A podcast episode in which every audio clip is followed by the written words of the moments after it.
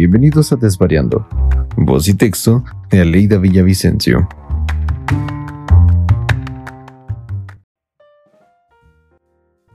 Muchas gracias por estar aquí de nuevo. El texto del día de hoy se llama Mi primer trabajo y lo que a partir de ahí aprendí del trabajo corporativo. Esta lectura en particular me gustaría dedicársela a mi dolor de cabeza. Ella sabe quién es. Yo crecí en Ciudad Juárez, en México. Es una ciudad fronteriza en la que a partir de la década de los 50 comenzaron a abundar las fábricas de producción en masa y son conocidas regionalmente como maquilas o maquiladoras. En estos lugares se generan la mayoría de los empleos de esta y otras ciudades fronterizas en México, así que ahí comencé yo mi vida laboral y desde entonces viví lo que muchas veces más se repetiría en distintos escenarios, incluso distintas empresas, pero todas con una misma característica, todas eran parte de una corporación. Mi contratación sucedió en el verano de 2002. Hacía apenas un par de meses que me había graduado como ingeniera industrial y la única experiencia que tenía eran unos meses de prácticas profesionales en el departamento de materiales de otra maquila.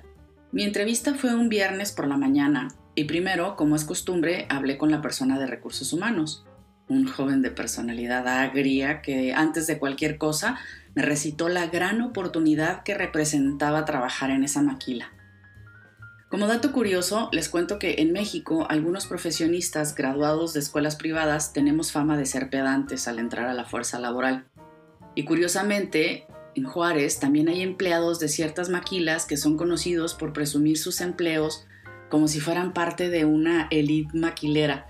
Bueno, en esta maquila se juntaban ambas joyas. Total que después de escuchar sobre las prestaciones de la empresa, que en realidad no eran más que las que dispone la ley, para ser sinceros, me habló del sueldo.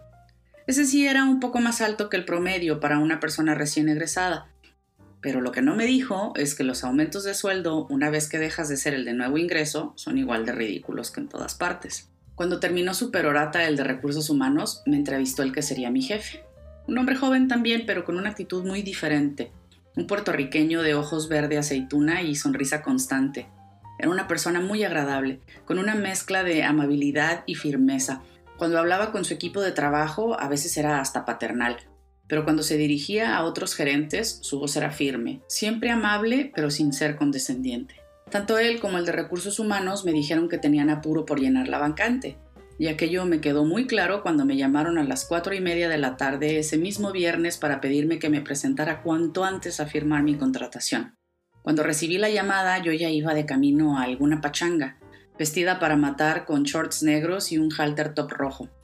Y así se lo expliqué al de recursos humanos. Bueno, no le dije lo que traía puesto, pero le expliqué que no estaba en ropa de oficina. Sin embargo, él insistió en que pasara rapidito a firmar el contrato para que el lunes llegara directo a la línea de producción.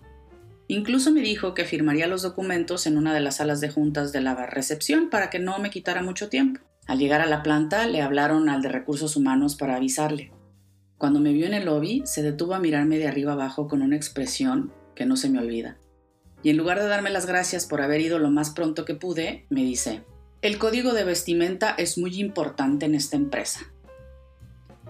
Su comentario me hizo hervir la sangre, y con toda franqueza le respondí que si le molestaban mis hombros descubiertos, se podía esperar a que me presentara el lunes con la ropa adecuada, tal como lo había hecho esa misma mañana para mi entrevista, y que entonces le firmaría lo que fuera necesario. Se quedó callado unos segundos para luego decirme que entendía perfectamente y que me agradecía que me hubiera desviado de mi camino para ayudarlo con el trámite. Cambió un poco el tono, pero se aseguró de que leyera el código de vestimenta y lo firmara, incluso antes que el resto de los papeles que firmé esa misma tarde. No fuera a ser que el lunes llegara yo strapless al área de producción. Curiosamente, esa fue la última vez que lo vi. El chico renunció de aquella maravillosa empresa seguramente para irse a otra todavía más fabulosa. Aquí me gustaría hacer un paréntesis sobre cómo ser un idiota y escudarte en las políticas de la empresa. Incidentes como ese con el de recursos humanos se han repetido de distintas formas en todas las empresas en las que he trabajado. Y eso hace que me pregunte por qué algunas personas creen que por trabajar para una empresa eso los vuelve su perro guardián.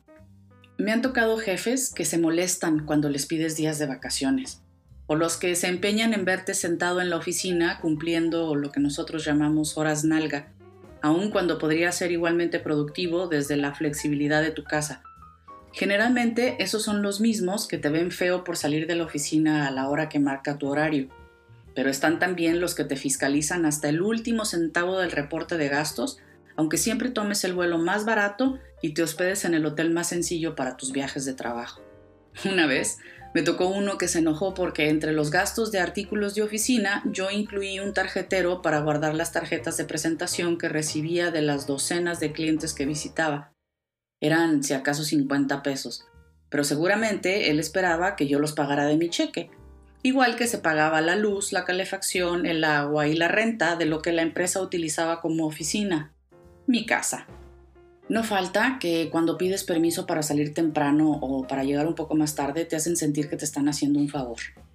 Pero si te quedas después de tu hora de salida o tienes que atender una conferencia a las 10 de la noche para hablar, no sé, con Juan de las Pitayas en Asia, jamás te pagan horas extras. Eso es parte de las expectativas de la empresa y no debes esperar reconocimiento por ello. Pues no, no estoy de acuerdo. Las compañías podrán tener todas las políticas que gusten, pero hay que ajustarse a ellas en la medida en la que sigas tratando a tu gente como eso, gente. Todos tenemos derecho a descansar, a salir de la oficina a la hora que establece mi horario sin sentir culpa, o a usar todos los días de vacaciones y los días disponibles para enfermedad, ya sea porque tengo que ir al doctor o simplemente para descansar del estrés de la oficina. Ambas cosas son parte de mi salud. Si usted no tiene vida fuera de la oficina y se quiere quedar allí hasta que se meta el sol, Perfecto, eso es cosa suya. Mis prioridades no tienen por qué ser las mismas que las suyas. O si por otro lado, por ejemplo, yo absorbo el costo de que usted no rente una oficina satelital, no espere que yo pague de mi cheque el material que necesito para hacer mi trabajo, porque si esa fuera la lógica, entonces yo no sería su empleado, sino el dueño de mi propia empresa. Siempre me ha parecido incomprensible esa actitud de policía nazi de algunas personas de recursos humanos y de algunos gerentes que se escudan en esta frase barata de lo siento, pero estas son las políticas de la empresa. Y con ello se vuelven realmente chocantes e inflexibles. Si usted es gerente o pertenece al honorable equipo de recursos humanos, le tengo noticias. A la empresa usted también le importa un cacahuate.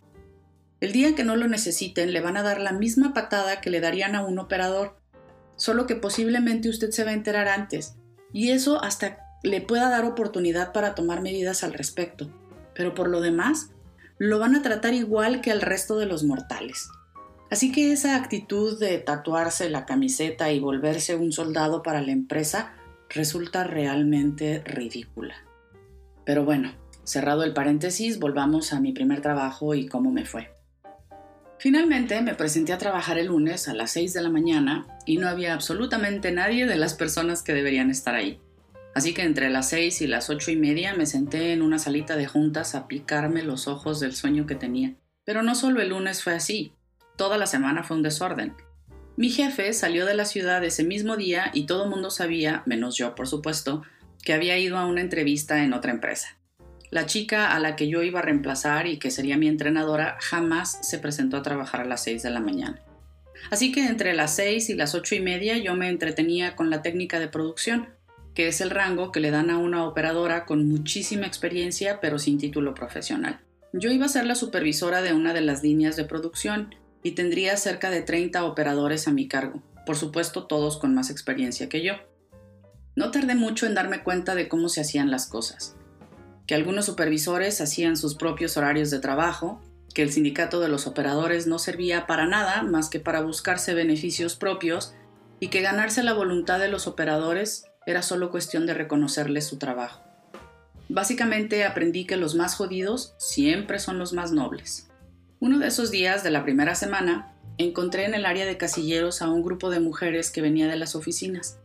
Era evidente que no eran operadoras de producción Tristemente, muchas veces eso se nota con solo ver el color de la piel de las personas y sus zapatos. Una de ellas, bajita pero de voz firme, me preguntó, ¿Tú eres la nueva supervisora de producción? Y le respondí que sí, sin saber por qué ni quién me lo preguntaba, y me dice con una sonrisa amable y su mano extendida, Mucho gusto, yo voy a ser tu dolor de cabeza. Me dijo su nombre y me presentó con las demás, mientras nos cambiábamos para entrar al área de producción en donde solo se podía entrar usando tenis especiales, una bata blanca y gorro quirúrgico, un disfraz que detesté cada día que tuve que ponérmelo. Mi dolor de cabeza era la supervisora de calidad. Ella fue la única persona en toda esa semana que se acercó a saludarme y explicarme cuál era su rol y por qué los de calidad siempre están en pique con los de producción. De ahí su comentario del dolor de cabeza. Pronto nos hicimos las mejores amigas. Entre la técnica de producción y esa supervisora de calidad, aprendí todo lo que necesitaba para comenzar a trabajar. Honestamente no me gustaba ni el trabajo ni las condiciones en las que tenía que hacerlo. Entre otras cosas porque no podía usar maquillaje ni esmalte de uñas y debía ponerme un traje casi de Homero Simpson para entrar al área de producción.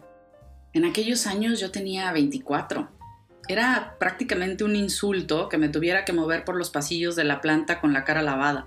Si esa es la etapa de la vida en la que una se siente más vulnerable de enfrentar al sexo opuesto en el ámbito laboral, es como si el maquillaje y la ropa formaran parte de una armadura con la que te presentas en el campo de batalla.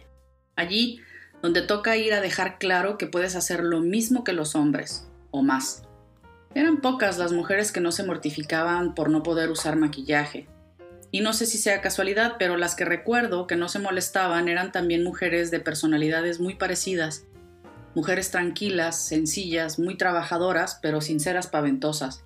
Las otras, a las que nos importaba quizá demasiado la apariencia, éramos de carácter claramente confrontacional. Dicen que Dios las hace y ellas se juntan. Pues sí, uno se va reconociendo en el otro y formando bandos en ese terreno de batalla. Pronto nos verían siempre juntas, dentro y fuera del área de trabajo, al tiempo que también nos pondrían toda clase de apodos por ser como éramos. Las dálmatas es quizá el que más recuerdo, por perras manchadas nos decían. Tratar de sobresalir en ese ambiente dominado por hombres implicaba establecer alianzas, ayudarnos unas a otras y demostrar constantemente que hacíamos las cosas bien, que nuestra vanidad no estaba peleada con nuestra capacidad y que se podía ser femenina sin que ello significara ser tonta. Tan pronto pude hacer cambios, armé una pequeña revolución con mis operadores. De principio no les caía yo nada bien porque comencé por exigir el mismo nivel de compromiso que iba a poner yo. Pero en seis meses habíamos eliminado las constantes horas extras con las que trabajaba esa línea de producción desde hacía mucho tiempo.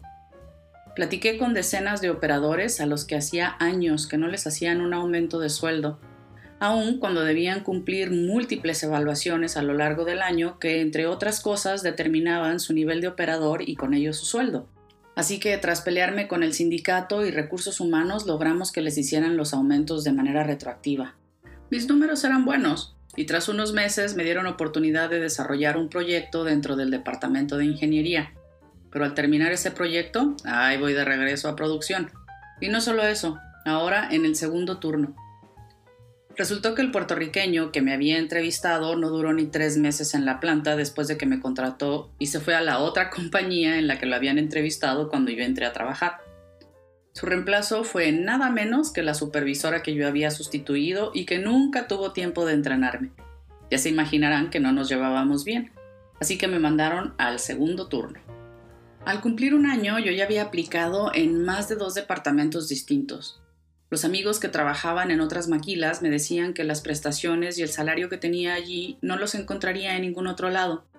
Pero más allá de eso yo ya había hecho muy buenos amigos y no quería irme. Desafortunadamente los cambios de departamento los debía aprobar primero tu gerente, de tal suerte que en mi último intento de cambiarme de área y de nuevo ir a pedir la venia del gerente, él me dijo textualmente, si de mí depende que no te muevas, no te vas a mover. Me fui de su oficina y regresé minutos más tarde con mi renuncia. Por alguna razón en mi vida profesional nunca me ha detenido el sueldo en un trabajo. Allí lo supe por primera vez. Sin embargo, en aquellos años todavía me motivaba a tratar de sobresalir, hacer carrera y llegar a tener un mejor puesto en una misma empresa. Porque en ese medio un buen salario es importante, pero a veces son más importantes las promociones a puestos más arriba que el tuyo. Solo que con los años uno se cansa de ver que promoción tras promoción tú nunca eres la elegida. Supongo que como deberán sentirse los perros galgos persiguiendo con toda su fuerza una liebre mecánica que jamás van a alcanzar. Los reconocimientos siempre son a medias. Porque en ocasiones te entregan un diplomita que nunca vas a colgar en ningún lado, porque en tu cubículo es más importante tener fotografías o recuerdos de todo menos del pinche trabajo. Pero la promoción, esa por la que realmente te has estado partiendo el lomo, prácticamente nunca llega. Y tu aumento de sueldo se basa en el resultado de una unilateral evaluación de tu desempeño en la que tu jefe tiene oportunidad de decirte cuáles son tus áreas de oportunidad. El caso es que por una cosa o por otra tu evaluación siempre es buena, a secas. Así no destrozan por completo tu autoestima y de paso justifican el ridículo aumento de sueldo que de ella depende. Total que después de algunos años en el mismo ambiente de trabajo, aprendemos que la liebre mecánica nunca se detendrá para nosotros. Y entonces, casi sin darnos cuenta, dejamos de correr tras ella. Ese día comienzas a ver el trabajo a través de una lente completamente distinta. A partir de entonces dejas de hacer las cosas para los demás y comienzas a hacerlas para ti mismo. Si tomas un curso o terminas una maestría, será solo por el placer de hacerlo. Si con ello se abren otras puertas, bueno, pues eso será la cereza del pastel. Lo que realmente importa es no volver a sentir esa sensación de frustración. Puede que incluso comiences a buscar moverte a otra ciudad, cambiar de empresa, dejar esta donde estás para buscar un trabajo donde puedas tomar algunas decisiones o en el que las horas nalga no definan a qué hora terminó tu trabajo. Viendo en retrospectiva, me doy cuenta de que uno se topa con gente negativa en todos lados, definitivamente, pero de todo se aprende. Yo, por ejemplo, nunca he conocido gente más noble y trabajadora que los operadores de producción. Gente que tiene que despertarse a las tres y media de la mañana y tomar dos o tres camiones para llegar a la planta de producción mujeres que atraviesan a diario calles oscuras, sin pavimento, y en ciudades en donde todos los días desaparecían jovencitas para luego aparecer asesinadas en terrenos baldíos. Esa gente se vuelve tu familia. De todos mis trabajos me he llevado excelentes amistades. Ahora, ya entrada en los 40, pienso en lo maravilloso que sería tener un trabajo en el que por regla tuviera que ir desmaquillada. Pero fuera de broma, lo que en realidad aprecio eh, a estas alturas es hacer un trabajo en el que me sienta útil, en el que pueda dar lo mejor de mí por el puro gusto y no para demostrar ni para superar a nadie. Yo creo que ese afán de competir por la oficina más grande ya no me mueve definitivamente. Me motiva más pasar tiempo con mi familia y sentir satisfacción por lo que hago, encontrando un propósito en hacerlo todos los días. En estos casi 20 años de experiencia laboral, aprendí que las empresas tienen una forma de transformar a las personas. Algunas vuelven a sus empleados fieles defensores de sus políticas y en otros casos nos vuelven opositores de la vida corporativa. ¿Tú de qué lado te encuentras?